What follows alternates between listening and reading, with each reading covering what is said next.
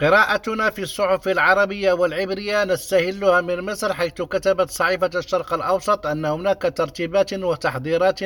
لاجتماع بشأن ملف الأسرى بين الحكومة الشرعية والحوثيين في اليمن في جنيف يوم العاشر من مارس الحالي برعاية أممية. مشيرة إلى أن الاجتماع المرتقب سوف يحيي الاتفاقات السابقة ويوضح كيفية المضي قدما. وأشارت الصحيفة إلى أن الحكومة الشرعية وجماعة الحوثيين كانتا قد اتفقتا في أبريل من العام 22 أو 2000 على عملية تبادل جديد للمحتجزين برعاية الأمم المتحدة حيث حث المبعوث الأممي إلى اليمن آنذاك الطرفين على التوافق على تفاصيل التبادل إلا أن شيئا لم يحدث من ذلك بسبب عرقلة الحوثيين إتمام الاتفاق. وفي إسرائيل ذكرت صحيفة أرز نقلا عن السفير الإسرائيلي في واشنطن أن مواقف إسرائيل والولايات المتحدة متقاربة جدا فيما يتعلق بالقضية الإيرانية مما كانت عليه في السنوات السابقة وأضافت الصحيفة أن اتفاقية نووية جديدة مع إيران غير مطروحة على الطاولة مشيرة إلى أن السبب وراء اتفاق كل من إسرائيل والولايات المتحدة على أن التوصل